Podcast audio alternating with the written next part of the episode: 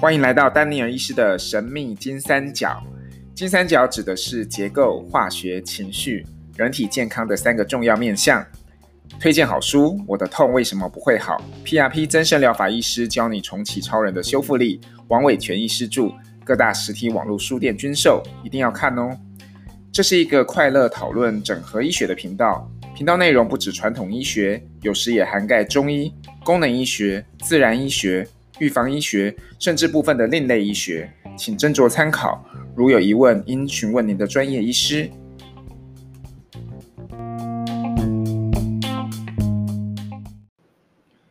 好，上一集我们讲完汞之后，要讲铅哦。铅的话，因为之前这个中药的事件哦，闹得沸沸扬扬的，所以大家对于呃铅变得非常的重视哦。那我之前。呃，遇过一个很特别的病人，他也是，他是说他在莫斯科的时候，曾经有一次也是昏迷，然后送医之后发现是铅中毒。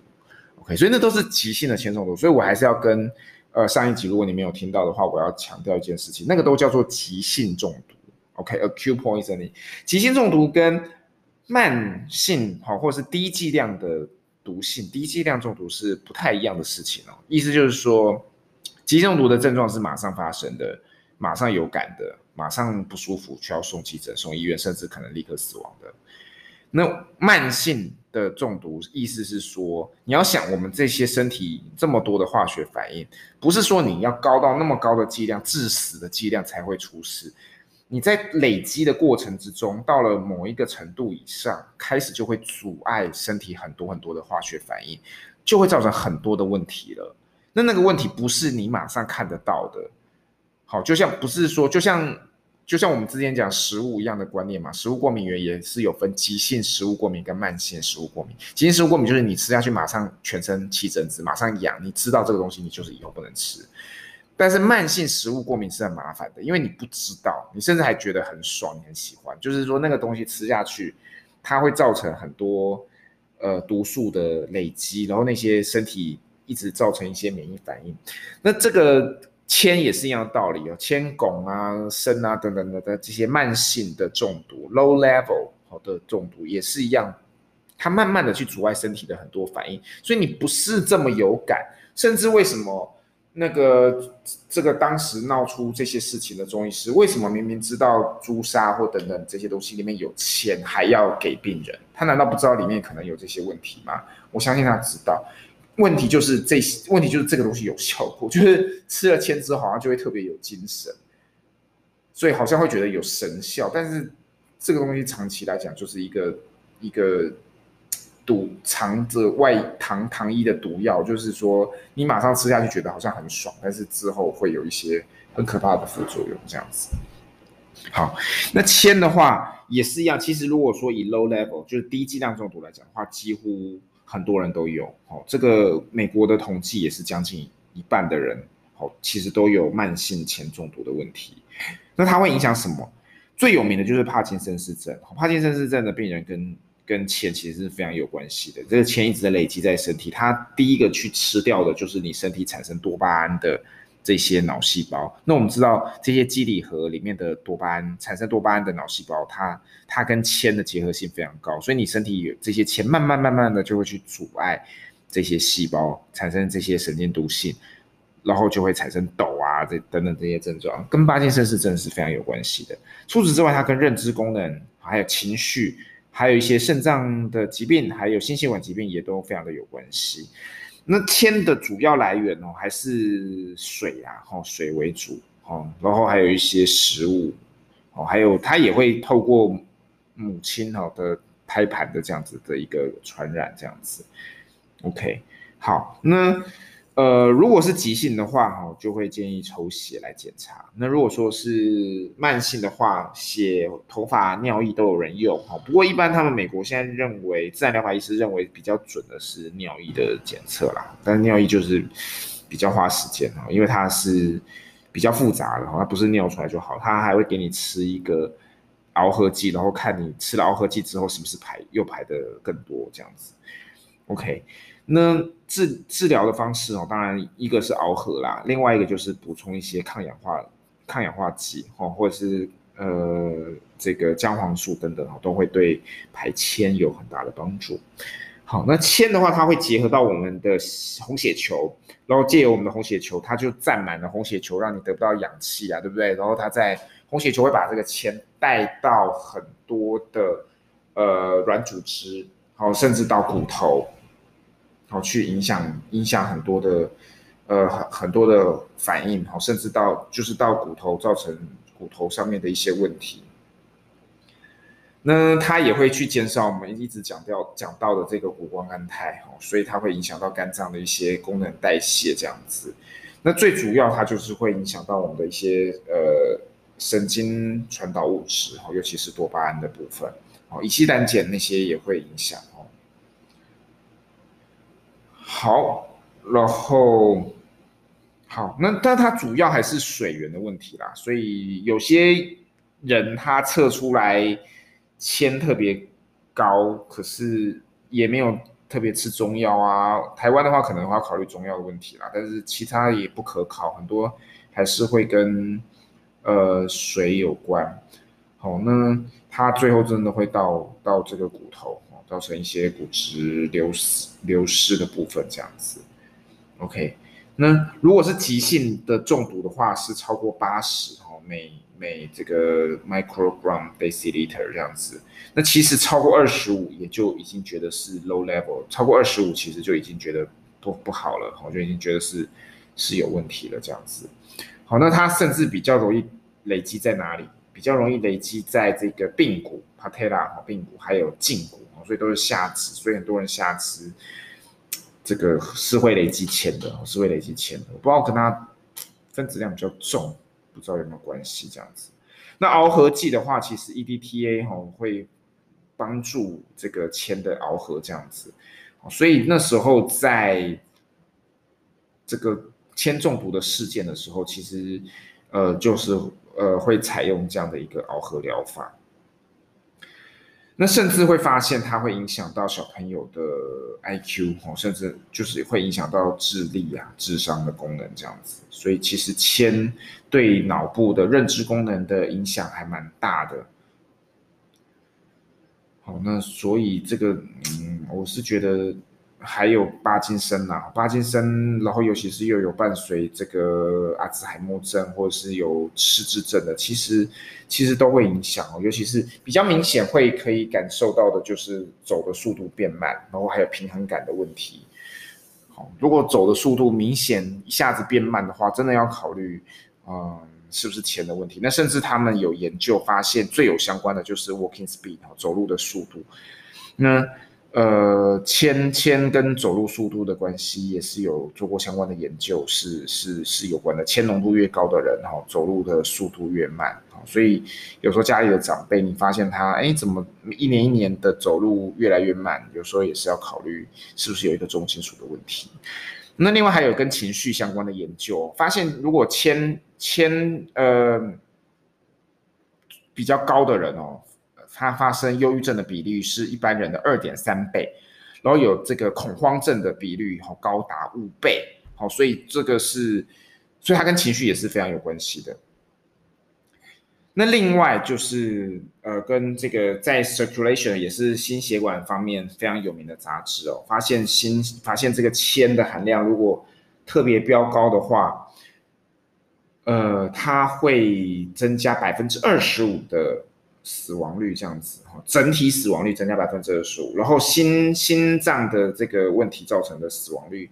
增加百分之五十五，而且甚至发现这个铅的含量不用特别高。我们刚刚讲嘛，这个就是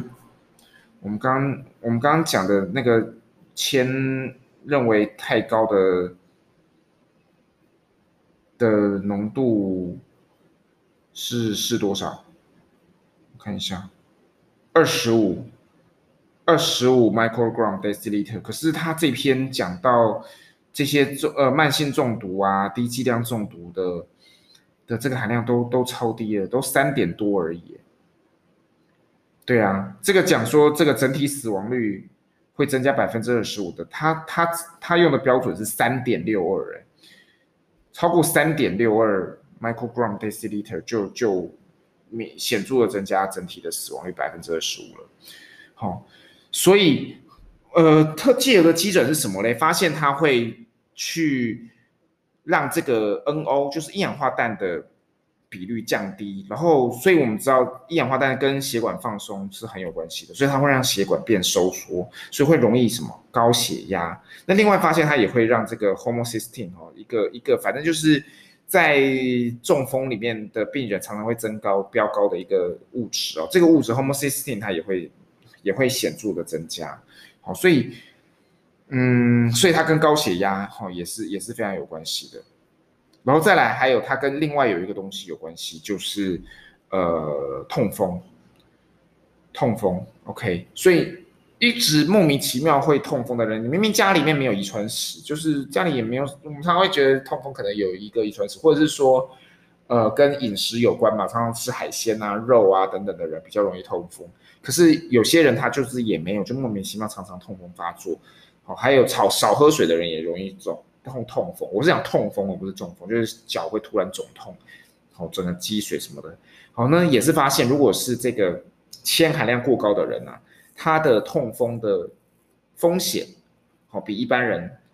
高了六倍，而且他用的标准超低的，是三点九五，所以也是也是超级低的，就用就是你的这个抽血的这个铅含量超过三点九五。你的痛风发生的比率就有高达六倍，一般人的六倍，所以我是觉得铅也是一个蛮蛮可怕的问题。所以你你的痛风一直找不到答案的时候，或许可以往呃铅含量过高的这个方面去去考虑。所以比较目前有研究的，刚刚讲到现在比较有研究的就是就是痛风，还有小朋友的一些智商。好，或是这个呃过动，甚至有研究发现，呃，听力突然丧失，好，还有恐慌症、忧郁症，还有我们刚刚讲的走路速度会突然变慢，或是不平衡，好，或者是怀孕引发的一些高血压，哦，都这个都会跟这个铅中毒，好，低剂量铅中毒可能有关。再来莫名其妙的一直腹痛、关节痛、肌肉疼痛，一直不会好。哦，也是蛮蛮多会跟铅有关系的哦，还有头痛啊等等哦，这个这个也是也是非常有关的一个一个东西哦。好，那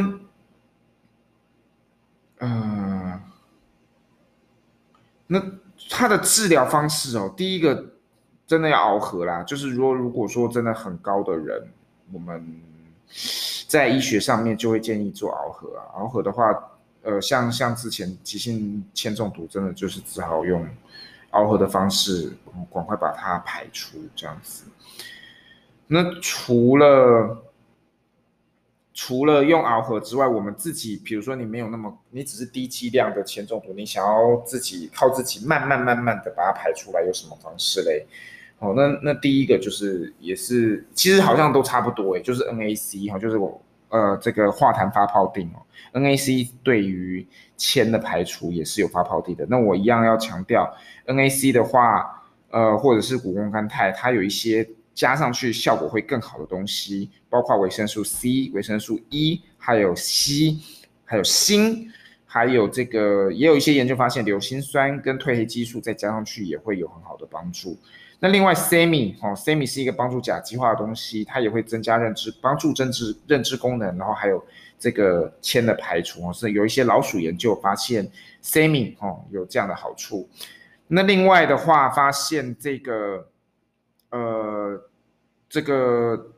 Curcumin 哦，就是姜黄素，姜黄素也是排除铅非常好的一个物质啊，所以有些帮助排铅的。呃，产品哦，保健品哦，里面都很喜欢加姜黄素，因为姜黄素真的有蛮多相关研究的，而且甚至发现它可以穿过血脑障壁，直接帮脑里面的汞跟铅都把它排出来。那甚至这篇有一这里有一篇研究发现，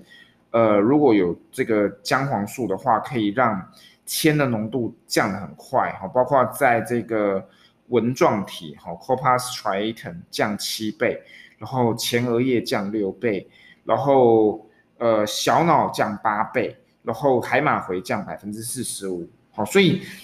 好像这个还有现在还有奈米奈米化的 nano curcumin，甚至可以帮助这个在老鼠实验里面发现可以降低这个氧化压力，好，非常的效果非常的好，所以其实其实好像。好像刚刚讲的 NAC 跟姜黄素其实是其实是效果非常好的。好，那除此之外，还有一些其他的一些呃植物性的草药，发现也也对排除铅很有帮助。其中一个就是大蒜，好，大蒜很有趣哦，大蒜，所以蛮多人会建议吃东西的时候加一点大蒜的哦。大蒜除了杀菌排毒之外，对排铅也有很好的。的一个一个效果，还有一个叫做 black cumin 哦，中文不知道是什么，可能是黑茴香吧，哦，也是发现对于排铅有很好的帮助。OK，好，所以这个就是铅铅的部分啦。所以我觉得，我觉得铅偶尔也是会测出来，发现有一些病人他的铅含量特别高，然后尤其是因为之前哦铅是一变成一个一个很夯的话题哦，所以如果呃身上有有铅的人哦，你或是你真的怀疑自己有铅，你可以去验验看哦。这个验的这个检查都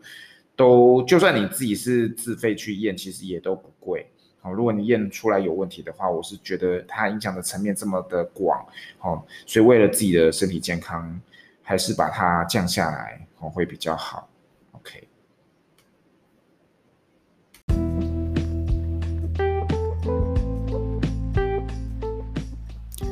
感谢您今天的收听，喜欢我的频道，记得订阅、留言、点赞、分享给你所有的朋友。丹尼尔的神秘金三角，我们下次见。